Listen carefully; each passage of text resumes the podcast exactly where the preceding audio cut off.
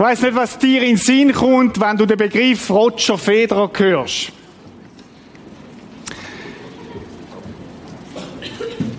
Ich höre einfach Leidenschaft fürs Tennis. Ich weiss nicht, was du denkst, wenn du den Begriff Hans Ernig hörst. Vielleicht alter Mann.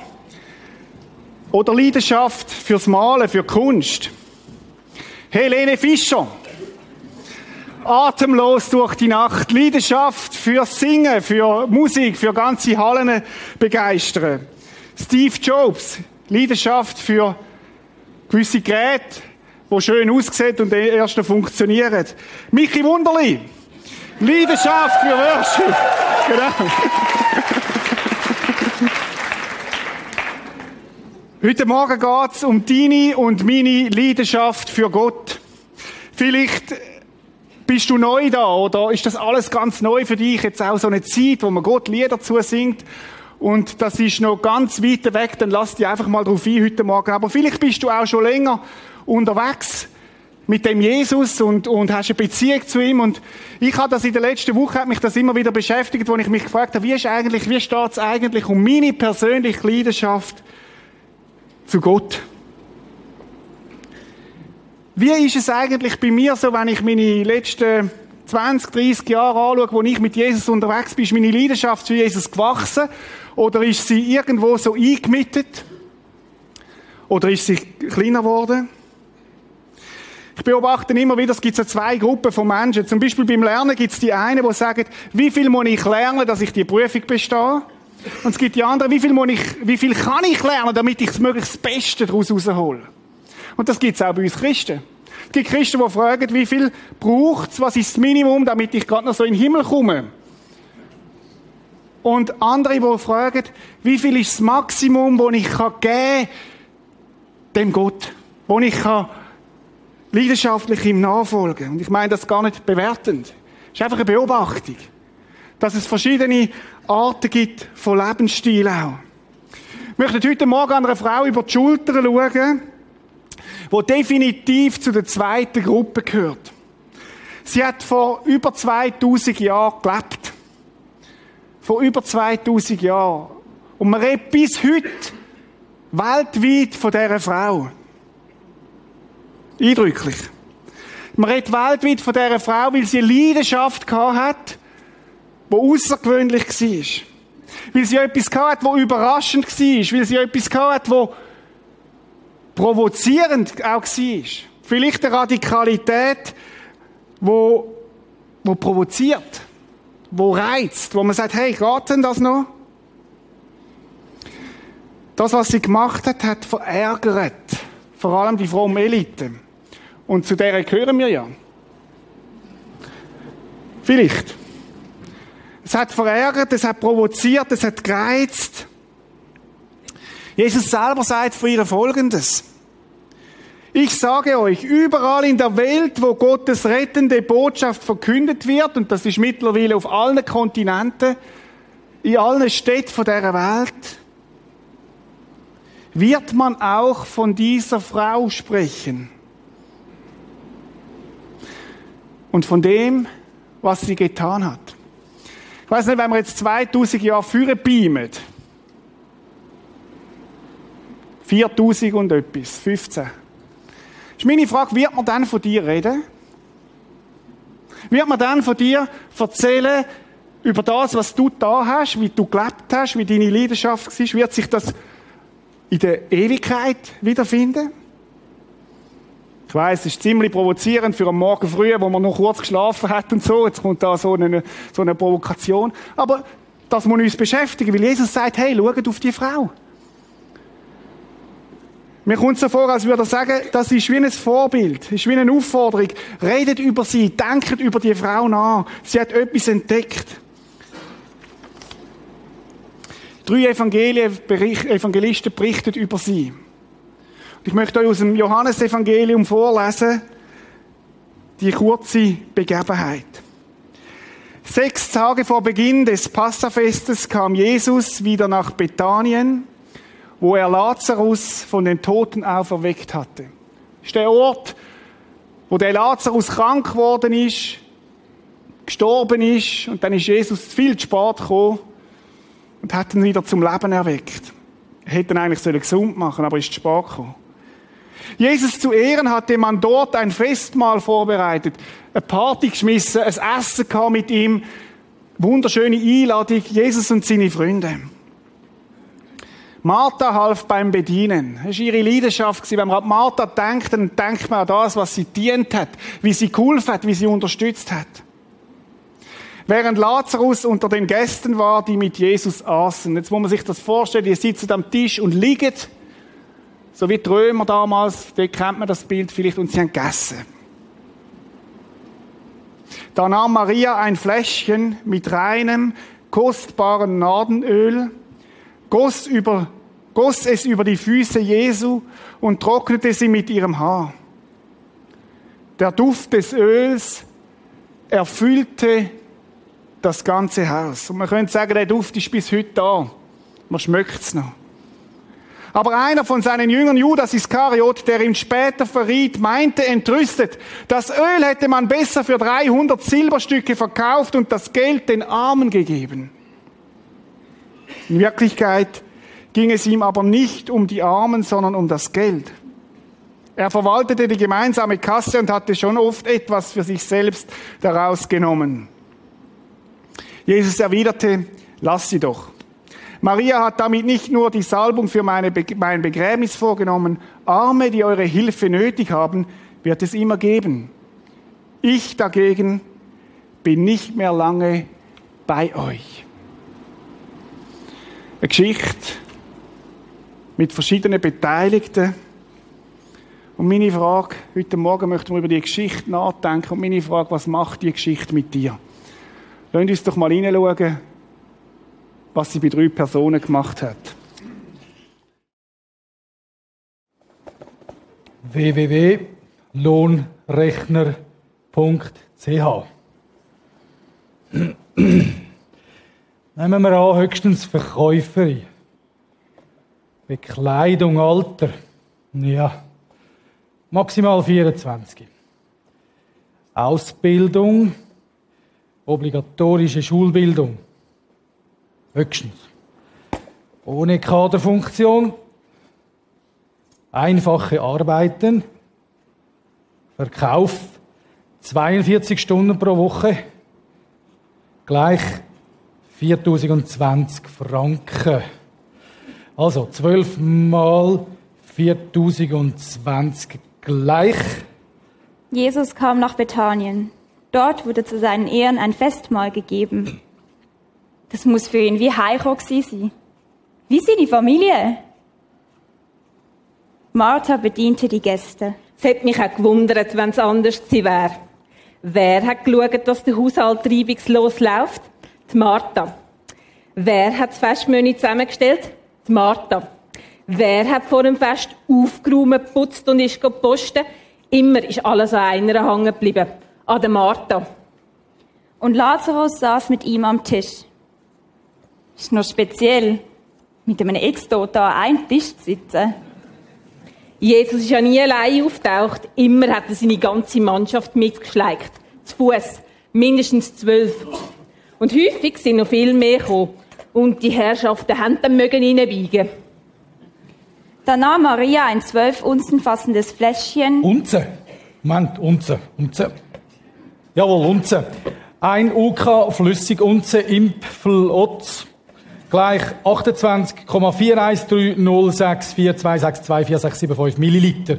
Also 12 mal 28,4130664. Mit kostbarem Nardenöl. Was ist eigentlich Nardenöl? Narden. Ja, Moment. Da. Narden. Da. Nardostachys jatamansi, baldrianartige Heilpflanze, wächst auf über 5500 Meter im Himalaya-Gebirge. Ein einheimisches Olivenöl extra Vergine wäre sicher auch recht gewesen. Die Wurzel wurde bereits in der Antike als Aromastoff gehandelt. Immer die Extravaganz. Unscheinbares Pflänzchen. Wenigstens etwas. Medizinisch beruhigende Wirkung, geiststärkend und bewusstseinsfördernd. Spannend. Kurz vor seinem schwersten Gang. Beruhigend. Geiststärkend. Kabis, wie soll es geiststärkend wirken? Da nahm Maria ein zwölf Unzen fassendes Fläschchen. 12 mal 28,413064 Milliliter gibt.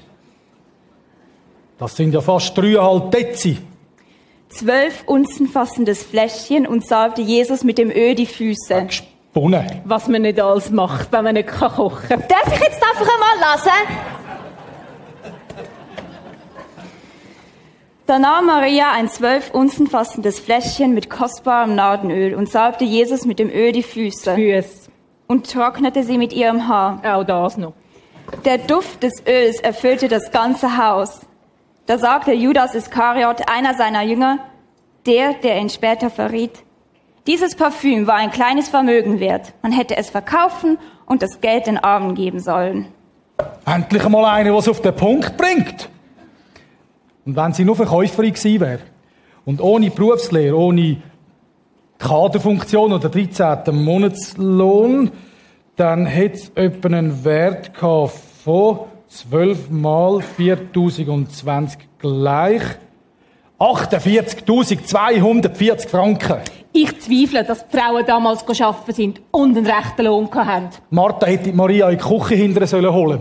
Dort hätte sie Gescheites zu tun gehabt. Oh, das hat Martha früher schon mal probiert und ist zünftig angebrannt. Jesus hat Maria sogar noch in Schutz genommen. Im Grunde ist doch nur eines wirklich wichtig. Maria hat erkannt, was das ist und ich werde sie nicht nehmen. Also, wir sind uns einig, dass sie sich das Öl nicht einfach so hat können leisten. Das wirft doch ein paar brisante Fragen auf. Erstens, ist es möglich, dass Maria als professionelle Prostituierte aktiv war? Vielleicht hat sie das kostbare Öl statt Geld von einem einsamen Handelsmann für ihre Dienste bekommen. Hat sie Jesus am Ende wollen verführen? Mit ihren langen Haaren hat sie ihm die Füße getrocknet. Total logisch und natürlich.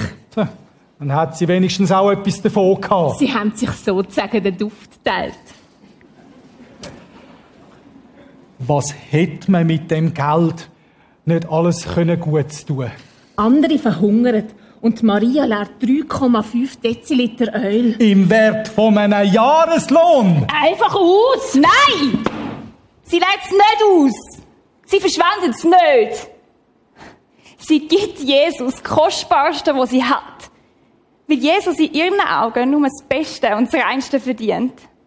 Sie hat ihm wohltun.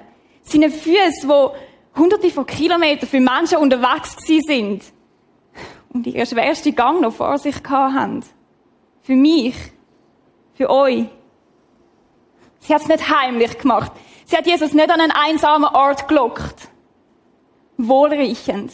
Der Duft des Öls erfüllte das ganze Haus. Und alle hätten können Freude daran haben und es geniessen. Aber sie verrissen das Maul. Dabei hat sie selber Dreck am Stecken. Wenn sie sich darüber so aufregen.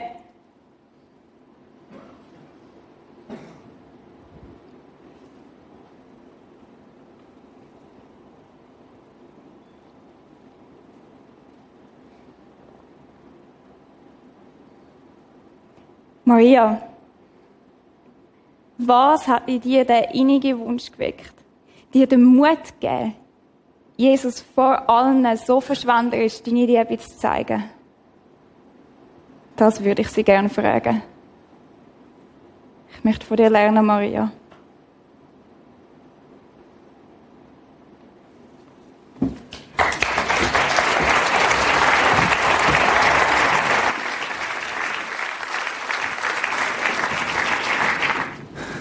Was für eine Story. Maria, was hat in dir den Wunsch geweckt, die Leidenschaft geweckt, dass du so großzügig, so verschwenderisch einfach hast gehen? Gehen. Jesus sagt über Maria folgendes in Markus 14, Vers 8 sagt er, die Frau hat getan, was sie konnte. Das ist das Fazit, wo Jesus über sie ausspricht und sagt, hey, das ist eine Frau die gegeben hat, was sie hat können. Die da hat, was sie hat können. Und Jesus sagt in Markus 14, noch etwas. Nächster Vers. Und ich sage euch, überall in der Welt, wo Gottes rettende Botschaft verkündet wird, da wird man auch von dieser Frau sprechen und von dem, was sie getan hat. Das ist das Wort von Jesus, das heute Morgen auch wieder in Erfüllung geht. Wir reden über die Frau, was sie da hat. Ein Vermögen hat sie ausgegeben, ein Vermögen für Jesus. Eine Hingabe, wo sich so nicht so schnell wieder findet. Es ist Wochenende, vermutlich Freitagabend, es gibt ein Fest, ein Festessen. Und sie kommen zusammen in dem Haus vom Simon, vom Aussätzigen. Jetzt entweder ist der Simon der Aussätzig nicht mehr ein Aussätzig gewesen, sondern er ist geheilt worden. Möglicherweise ist er aber auch verstorben und hat das Haus vererbt. Jeden Fall ist man in dem Haus, es muss ein grosses Haus gewesen sein, und das Fest findet statt. Martha, die fleissig dient und kocht und schält Äpfel und macht und tut. Und sie liegen an dem Tisch und essen miteinander. Ebenso der Lazarus, wie ich es gesagt habe voran, der vor ein paar Tagen noch tot war, ist quick lebendig an dem Tisch. Nur schon das ist es vermutlich sehr speziell.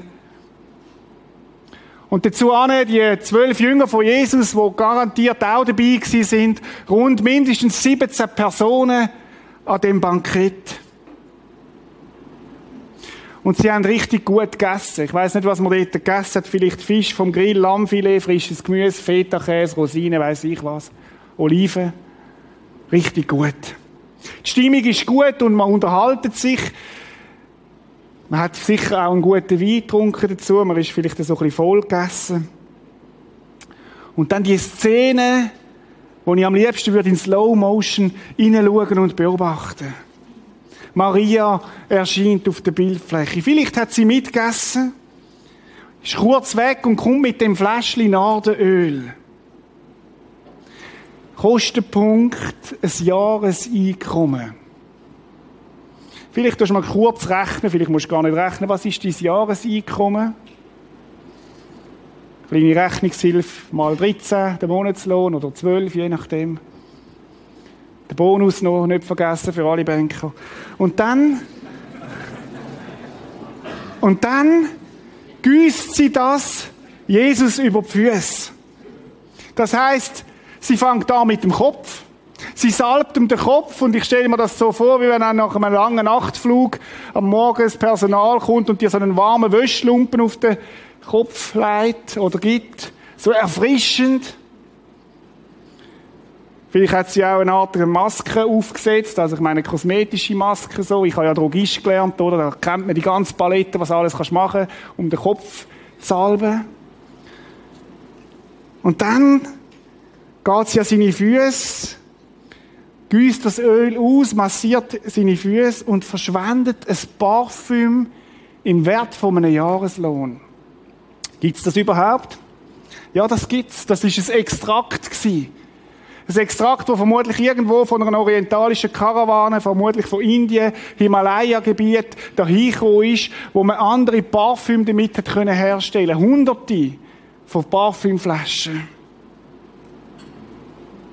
Eine Konzentration, ein Konzentrat. Möglicherweise ist ein Erbstück gewesen, das sie bekommen hat. Ganz entscheidend als alleinstehende Frau, etwas, wo ihre sollte Sicherheit geben für ihr Leben, damit sie durchkommt, weil damals hat es ja noch keine Rente gegeben. Wir wissen es nicht. Und dann öffnet sie ihre Haare, der nächste Skandal. Das gehört sich ja gar nicht. Und tröchtet Füße ab von Jesus. Sie durchbricht alle Regeln von der Vernunft. Zuerst gibt sie Jesus ein Jahresgehalt und dann trocknet sie ihm noch die Füße mit ihren Haaren.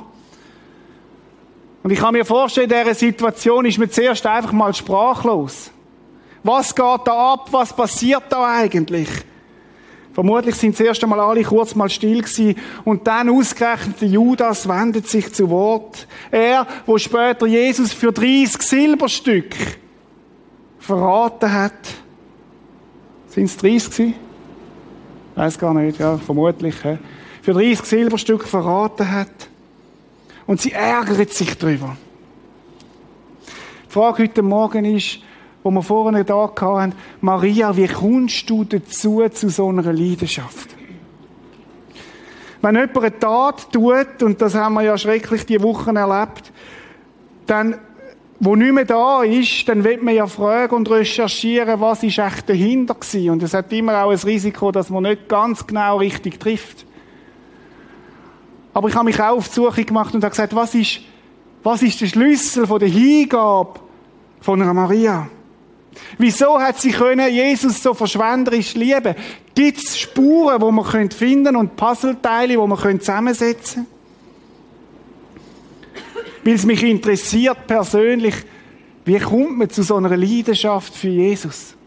Und vielleicht ist das auch eine Frage, die dich beschäftigen könnte. Wie komme ich selber zu so einer Leidenschaft für Jesus?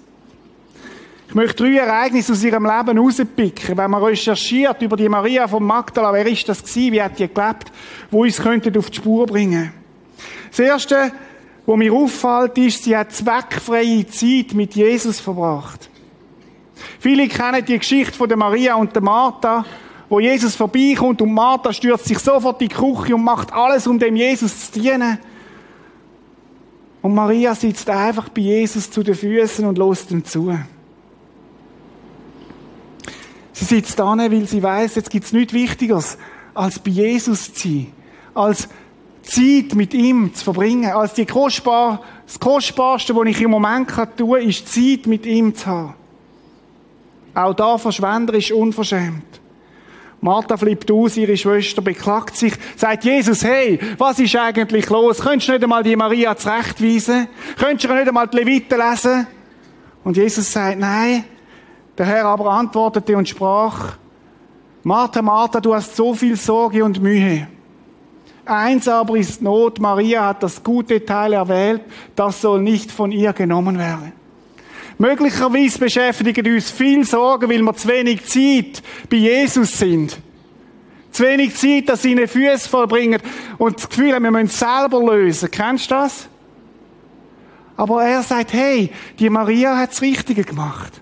Und dann sagt er, eins aber ist Not, Maria hat das gute Teil erwähnt. Wisst ihr, was Jesus da macht? Er verteidigt Maria. Er stellt sich vor sie an und sagt, hey, lass sie, lass sie sitzen. Sie verbringt gerade Zeit mit mir, zweckfreie Zeit. Und Maria hat verstanden, dass sie exklusive Zeiten mit Jesus braucht. Zeiten, wo es nur um ihn und sie geht. Zeiten, wo es nicht um Projekt geht. Auch nicht um fromme Projekte sondern Zeiten, wo sie sich von Jesus beschenken lässt. Leute, wir sind bei der Frage, wie kommt es zu so einer Hingabe? Wie kommt ein Mensch dazu, so leidenschaftlich zu leben? Hat es möglicherweise damit zu tun, dass Maria sich dienen lassen hat von Jesus, bevor sie anderen dient hat? Vielleicht denkst du jetzt, hey, ist das nicht gefährlich, wenn ein Pastor das sagt? Wer schafft denn noch mit in dieser Kille? Leute, wir wollen eine Kille sein von Menschen, die sich von Jesus dienen lassen, bevor sie irgendetwas tun. Wir wollen eine Kille sein von Menschen, die kompensiert sind, weil sie die Zeit von Jesus pflegen. Weil sie die Zeit von Jesus haben, weil sich dienen lassen vor dem Dienen kommt. Jesus sagt an Petrus, wenn du dir nicht von mir Füße waschen lässt, kannst du nicht mein Jünger sein. Wenn du dir nicht von mir dienen lässt, kannst du nicht mir nachfolgen.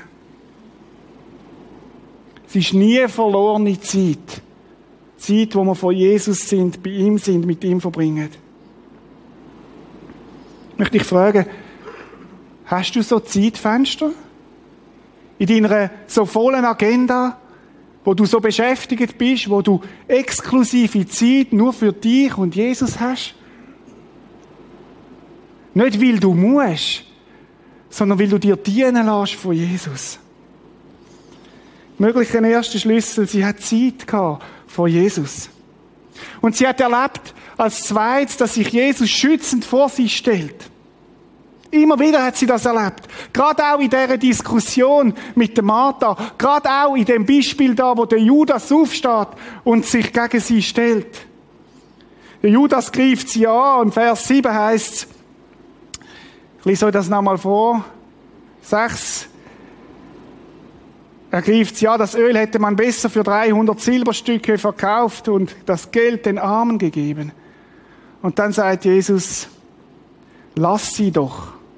Maria hat damit nur die Salbung für mein Begräbnis vorweggenommen. Arme, die eure Hilfe nötig haben, wird es immer geben. Ich dagegen bin nicht mehr lange bei euch. Wisst ihr, was sagt Jesus? Es wird immer gute Gründe geben, um mir nicht leidenschaftlich zu dienen. Es wird immer sogar fromme Gründe geben, um die leidenschaftliche Hingabe nicht zu leben. Es wird immer Arme geben. Und Jesus sagt damit nicht, dass es nicht wichtig ist, den Armen zu dienen. Im Gegenteil. In der Bibel kommt das immer wieder vor. Aber die erste Liebe, der erste Dienst soll Jesus direkt selber sein. Und nachher gibt es dann auch die Stelle, was er einem von den Geringsten da hat, das haben wir da. Aber wie schnell sind wir parat mit Ausreden, wie ein Judas, der von sich wegleitet und sagt, schau mal Maria und er vergisst, dass drei Finger auf sich selber zeigen in dem Moment. Maria hat das erlebt, dass Jesus selber ihren Schutz und ihre Stärke ist. Sie hat das erlebt, was ein David erzählt im Psalm 18, Vers 3, und das könnte das Wort sein, wo auch Maria nennt. Der Herr ist mein Fels, meine Festung, mein Erretter, mein Gott, meine Zuflucht, mein sicherer Ort. Er ist mein Schild, mein starker Helfer, meine Burg auf unbezwingbarer Höhe. Jesus ist ihren Schild gewesen. Wir kommen von dieser Serie her gut angezogen. Der Schild, wo sie zwischen sich und anderen gestellt hat. Was für ein, was für ein starkes Bild. Aber Leute, Jesus kann nur dein Schild sein, wenn du ihn auch kennst. Wenn du auch Zeit mit ihm verbringst, wenn du, wenn du weißt um seine Stärke. Mir gefällt das Lied so gut. Ich weiß, wer vor mir hergeht. Wir müssen es wissen, wir müssen ihn kennen und dann können wir ihn auch als unseren Schutz nehmen. Jesus ist der Maria ihren Anwalt gewesen. Weiß nicht, vielleicht bist du gerade in einer Situation, wo du angegriffen bist. Vielleicht im, im Business, dort, wo du drin stehst und man, man sagt, du bist so und, oder, oder weiß ich wo, in einer, in einer Situation, wo du, wo, wo du angegriffen wirst. Und, und sie hat gewusst, ich habe einen Anwalt, der für mich steht. Ich habe einen Anwalt, der für mich steht. Ich glaube, wenn wir zur Ruhe kommen bei Jesus, dann müssen wir weniger für uns selber kämpfen, sondern dann haben wir den, der für uns sich einsetzt, der für uns ansteht. Und ich glaube, dass sie das auch geistlich erlebt hat. 1. Johannes 2, Vers 1 heißt, sollte aber doch jemand Schuld auf sich laden, dann tritt einer beim Vater für uns ein, der selbst ohne jede, jede Sünde ist, Jesus Christus. Kennst du den Anwalt? Der, der für dich eintritt. Und Jesus ist der Anwalt, der nicht nur für dich eintritt, sondern auch der, der deine Schuld zahlt. Das findest du im normalen Leben eigentlich nicht. Aber Jesus ist so einer. Und genau so einer war er für Maria. Im Lukas-Evangelium wird eine ähnliche Geschichte erzählt. Es ist nicht die gleiche. Es ist eine ähnliche. Und dort sagt Jesus etwas Interessantes und ich möchte das kurz wie, wie einflechten. Sagt er einen interessanten Vers, der steht eben im Lukas-Evangelium, kannst du ihn mal einblenden, der nächste. Ist auch eine Frau gewesen, die sich leidenschaftlich hingegeben hat an Jesus. Und dann sagt er, ihre große Schuld ist dir vergeben. Und darum hat sie mir so viel Liebe gezeigt. Die hat erfahren, dass Jesus ihre vergeben hat. Die Vergebung von ihrer Schuld, von ihrem allem, was rumgelaufen ist. Von ihrem nicht wollen Gott an erster Stelle setzen. Wem aber wenig vergeben wird, der liebt auch wenig. Habe mich gefragt, bin ich mir bewusst, dass Jesus mir vergeben hat? Bin ich mir bewusst, dass meine Schuld, dass ich sie selber nicht tilgen kann vor Gott? Könnte es sein, dass wenn ich mir das neu bewusst mache, dass Jesus mir alles vergeben hat, dass das meine Leidenschaft anführt? Ich glaube, manchmal haben wir vergessen, was es Jesus gekostet hat. Und wir sind in der Karwoche, wir gehen auf Karfreitag zu. Wird nächsten Freitag mehr dazu sagen. Meine Schuld hat Jesus das Kreuz gebracht. Ja, aber ich bin doch besser als mein Nachbar. Ich bin doch besser als der, der links von mir sitzt heute Morgen. Oder? Rechts. Weiß es nicht. Aber vielleicht sollten wir nicht links und rechts schauen, sondern mal auf uns selber. Wenn alle meine negativen, könnten wir mal ein Beispiel machen, alle meine negativen sexuellen Gedanken da angescreent würden. die nicht sauber sind. Und ich würde irgendjemand auslesen heute im Saal, wie wäre denn das? Wer wird sich freiwillig melden? Jesus ist dafür gestorben. Er hat zahlt. Er hat zahlt dafür. Ihre große Schuld ist dir vergeben und darum hat sie mir so viel Liebe gezeigt. Könnte das ein Grund sein, warum ihre Leidenschaft so groß ist? Sie hat erlebt, dass Jesus ihren Anwalt ist. Wie würde uns das entspannen in all unseren Konflikten, wenn wir wüssten, dass Jesus unser Anwalt ist? Wenn ich mich nicht selber muss verteidigen nicht selber muss rechtfertigen, weil ich gerechtfertigt bin von Jesus. Ich bin ein blutiger Anfänger da drin, aber, aber dorthin will ich kommen. Sie hat drittens einschneidendes Erlebnis gemacht. Und da muss ich ein bisschen ausholen. Wir sind immer noch in der Frage, was könnte der Grund sein, dass sie so leidenschaftlich Jesus nachgefolgt ist. Sie hat erlebt, dass Jesus ihre Bitte nicht erhört hat. Sie hat erlebt, dass Jesus nicht gekommen ist, wo sie ihn gerufen hat, dass ihren Freund im Sterben liegt und ihn wieder gesund macht und Jesus ist nicht gekommen. Ja, einmal, wieso lösen das eine Leidenschaft aus? Jesus ist nicht schnell gekommen.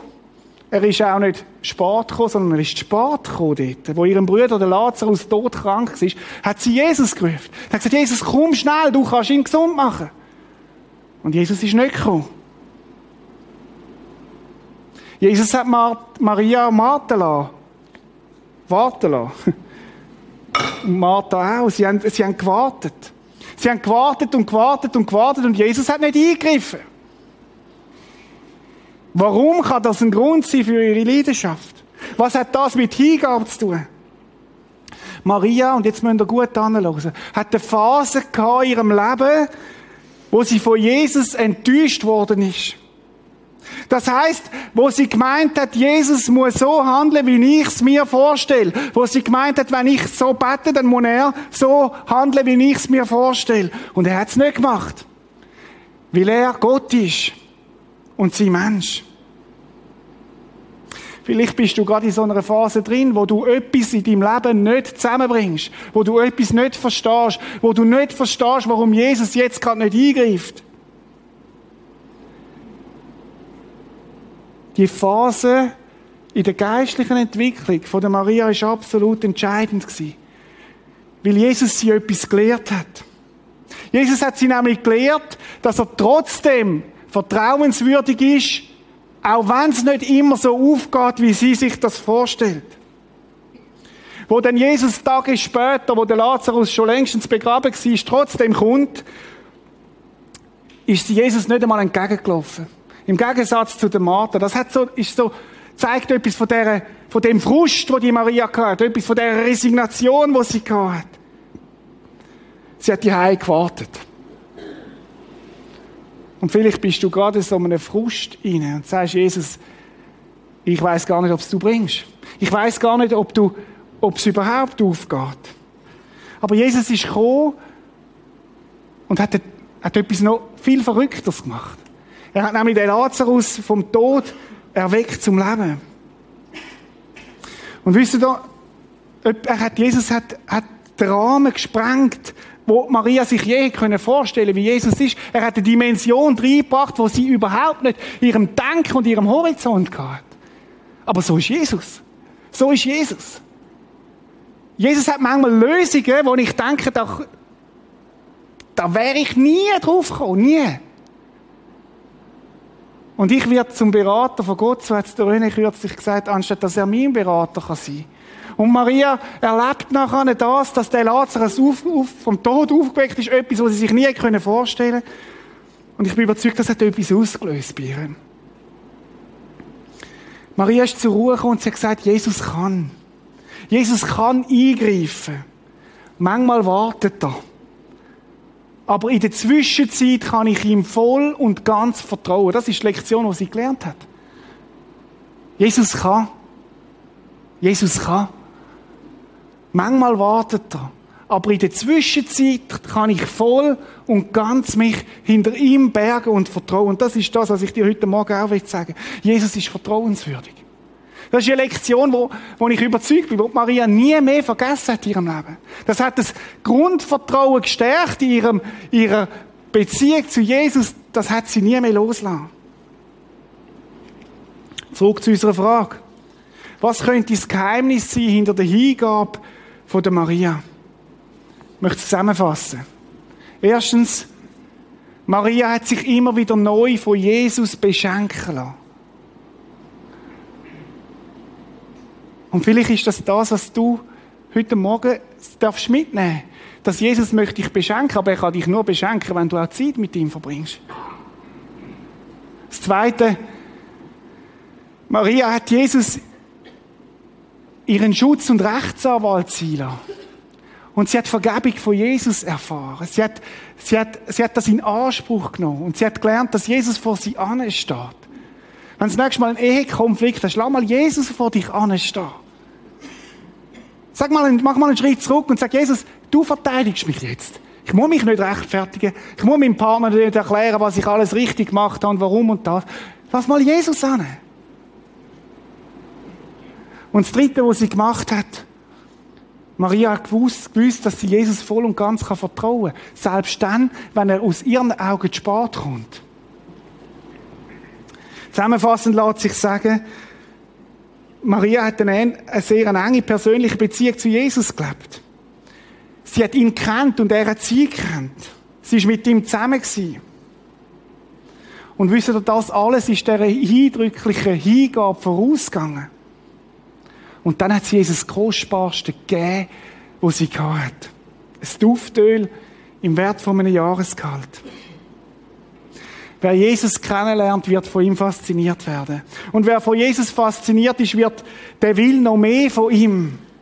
Der stellt nicht mehr die Frage, Jesus, wie viel ist denn nötig, damit es mir gerade noch so knapp in den Himmel langt, sondern der stellt die Frage, Jesus, ich will noch mehr von dir. Wie viel darf ich dir geben? Was ist das Maximum, das ich dir geben kann?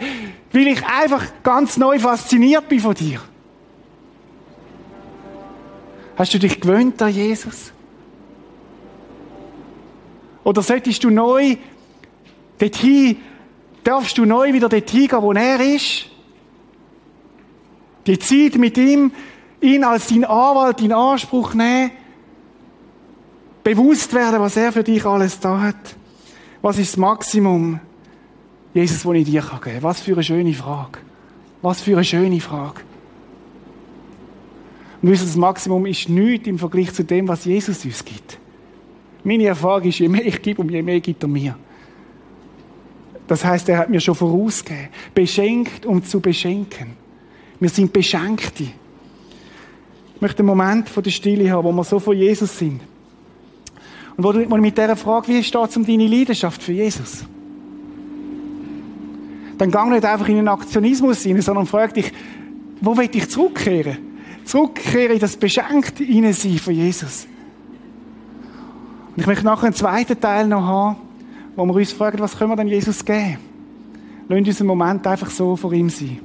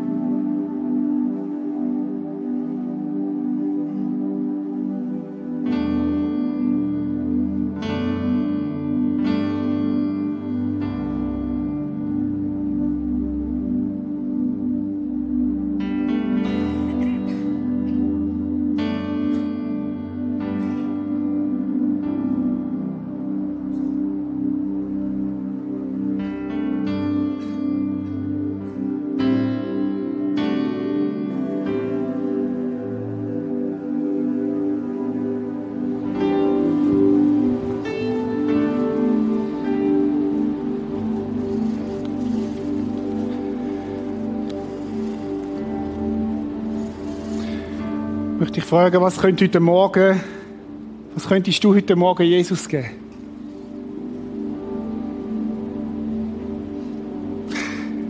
Keine Angst, ich werde dich nicht fragen, es dein Jahresgehalt Jesus zu geben.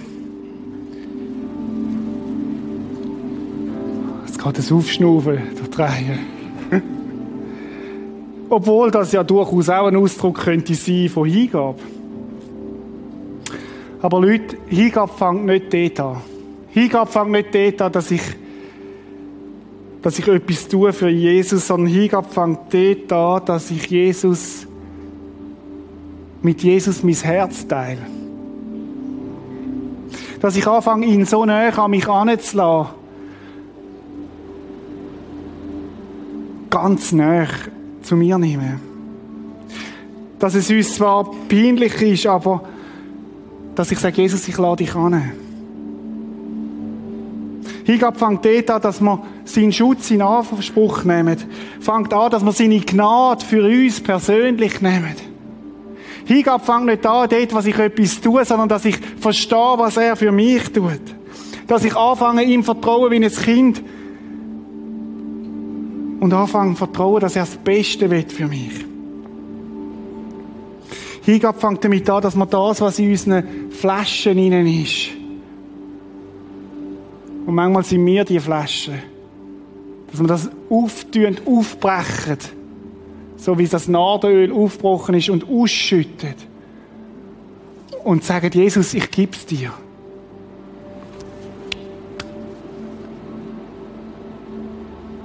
Dort fängt Hingabe an. Ich möchte dich fragen, willst du heute Morgen Jesus so näher anlassen? Dass du ihm all das, was in deinem Herz innen ist, hingibst?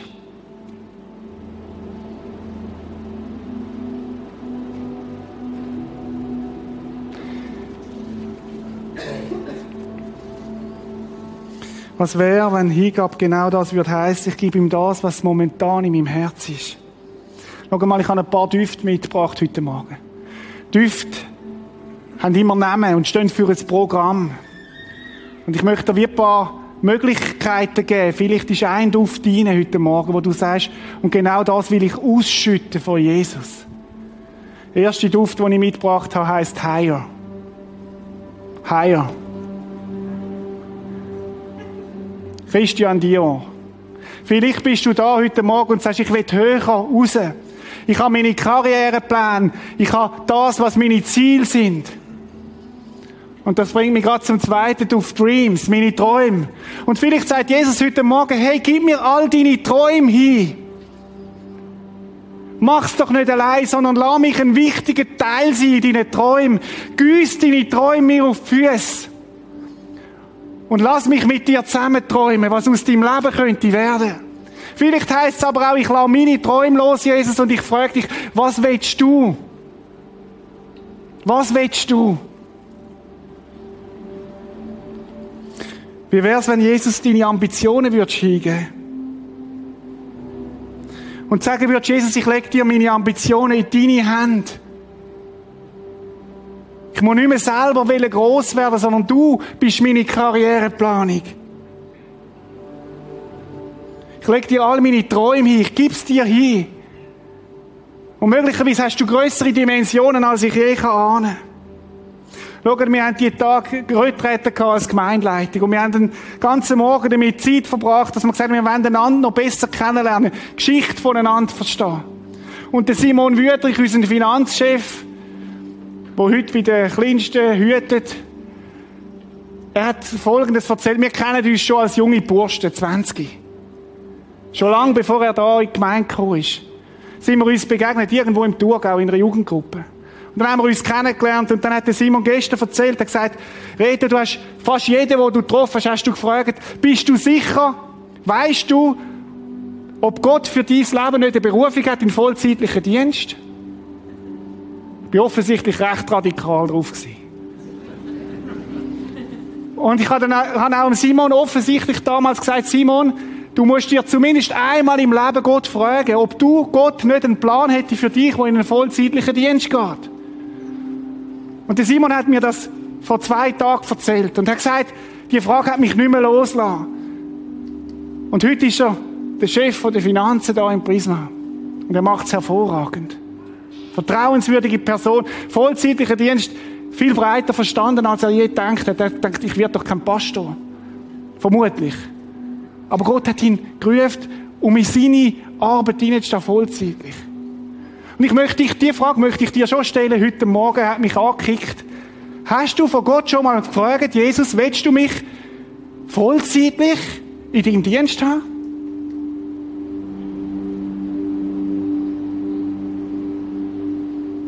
Könnte es sein, dass Gott Geschäftsleute ausreißt und sagt, ich habe für dich noch eine andere Aufgabe heute Morgen? Hast du das mit Gott einmal besprochen? Vielleicht bist du da als Teenager, es hat ein paar Teenager da heute Morgen. Möglicherweise hat Gott mit dir einen Plan. Und er fragt dich, bist du bereit, mir dein Leben so zu geben, dass er sagt, ich will dich vollzeitlich in meinem Dienst. Ich sage damit nicht, dass man im Beruf nicht auch vollzeitlich sein kann. Versteh mich bitte richtig. Aber ich glaube, dass Gott auch Berufungen ausspricht. Und möglicherweise fängt es an mit so einem Gottesdienst, wo du sagst, Jesus, ich gebe dir all meine Träume an. Weil ich glaube, dass du es besser weißt als ich selber. Ich habe gestaunt, wie der Simon Wüttrich dann Jesus geantwortet hat und Gott mit ihm einen wunderbaren Weg gegangen ist. Ich habe einen nächsten Duft mitgebracht. Ich glaube, viele Männer kennen den.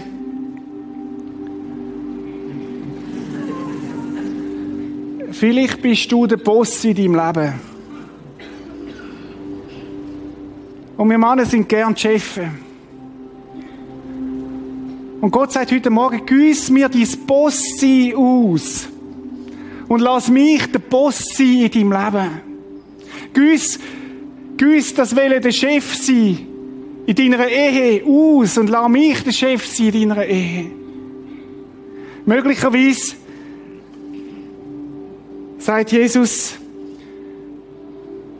ich möchte dich befreien von einer riesen Last und einem Druck auch da drin. Vielleicht ist es ein Lebensbereich. Du bist schon lange Christ, aber es gibt Lebensbereiche, wo man manchmal gern selber die Chefs sind. Ich habe gerade letzte Woche so einen Lebensbereich bei mir entdeckt. Und Jesus gesagt hat, Jesus tut mir so leid. Ich will, dass du der Boss wirst in diesem Lebensbereich. Wie wäre es denn heute Morgen, der Lebensbereich, Jesus wird ausgüssen? Nächste Flasche. Poison, Gift. Könnte es sein, dass in deinem Herzen ein Gift ist? Eine giftige Wurzel? Möglicherweise eine bittere Wurzel, die so viel vergiftet? Du hast Ungerechtigkeit erlebt und du hast die Ungerechtigkeit in deinem Herz bittere Wurzeln schlagen lassen. Und das schmeckt nach Gift. Und es beeinflusst jede Beziehung, wo du drin bist. Weil du die bittere Wurzeln aufsteigen lässt. Wie wär's, wenn es heute Morgen einfach Jesus dein Poison ausgüssest und sagst, Jesus, da ist es. Es tut mir so leid, komm du rein, ich kann es selber nicht. Nächster Duft wäre der Tresor. Vielleicht gibt es Geheimnisse in deinem Herz, wo du Jesus solltest ausgüssen. Und es wäre ein Ausdruck von deiner Hingabe an Jesus, dass du sagst, Jesus, ich gebe dir alles, was in meinem Tresor innen ist, an. Komm rein mit deinem Licht. Vielleicht ist es das Nächste. Zeit. Wo du sagst, Jesus, das sind meine 24 Stunden. Wird du der Herr über meine Zeit.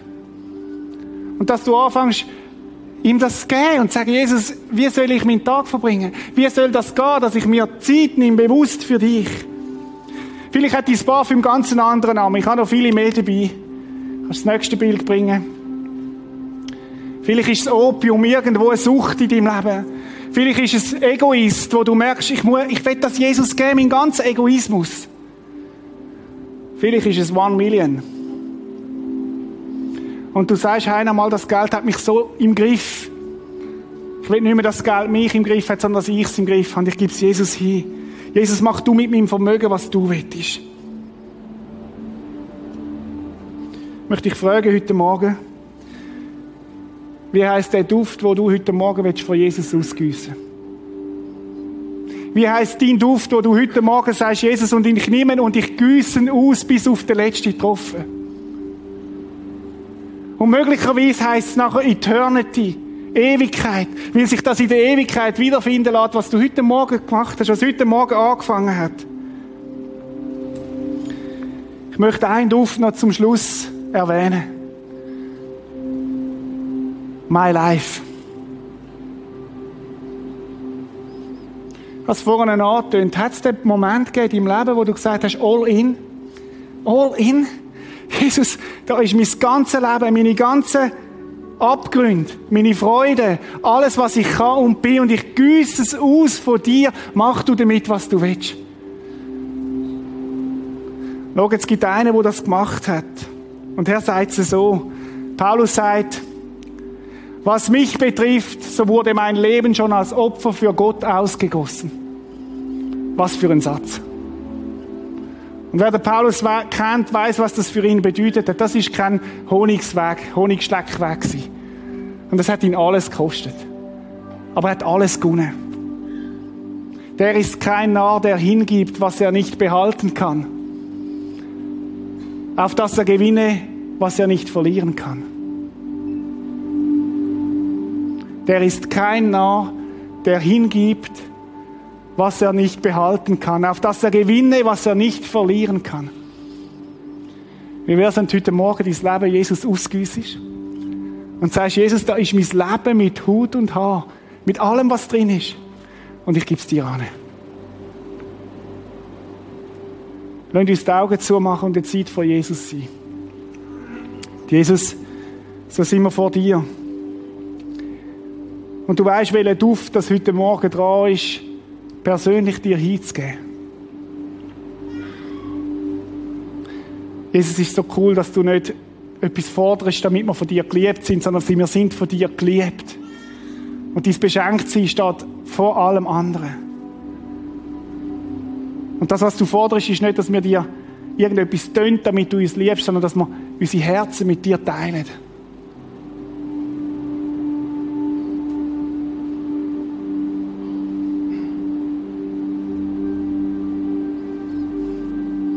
Möchte ich bitten, Jesus, dass wir dort, wo Menschen heute Morgen angesprochen sind von dir, dass sie ihres, ihren Duft von dir ausgüssen, jetzt in diesen Minuten. Und mach doch das einfach dort, wo du bist. Und sag, Jesus, ich güsse dir mein Boss aus, oder mein Päusen, oder mein Tresor.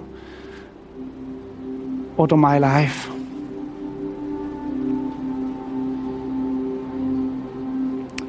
Danke dafür, dass du die Gebete auch gehört hast jetzt.